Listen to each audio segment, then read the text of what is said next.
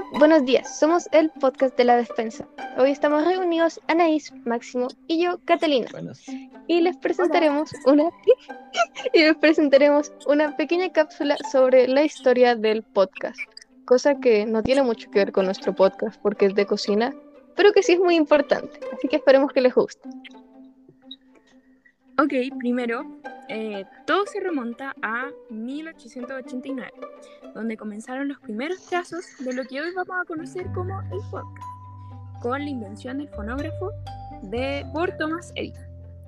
Bueno, esta invención eh, afectó principalmente a estudiosos de la época, a quienes temieron que las personas dejaran los libros como entretención y como forma de estudio para pasar a escucharlo todo. Entonces, es básicamente que se pensó que eh, esto de escucharlo todo iba a reemplazar a estudiar en los libros, a entretenerse en novelas, a estudiar, por ejemplo, matemáticas en libros. Se pensó que incluso la educación iba a ser todo vía como auditiva.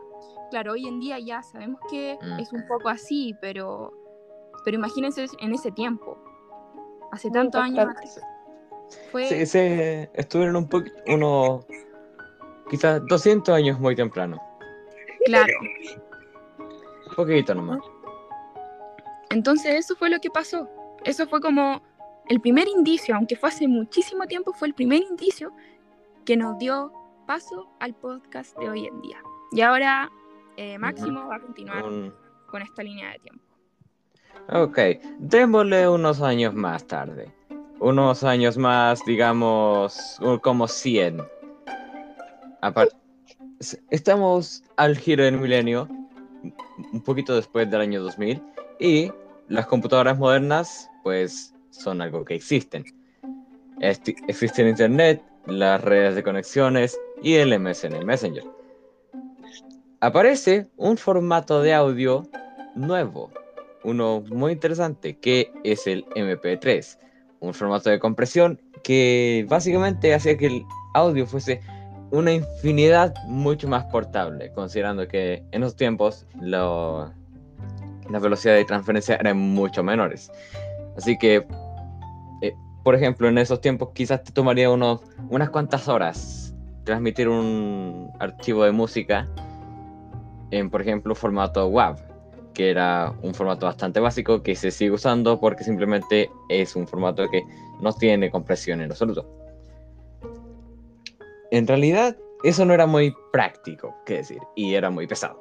Aparece el MP3 y se va esta restricción por completo, haciendo posible que puedas divulgar audios con más, mucha más duración y calidad, bueno, quizás no calidad, pero mucha más duración, a través de, lo- de los tempranos internetes.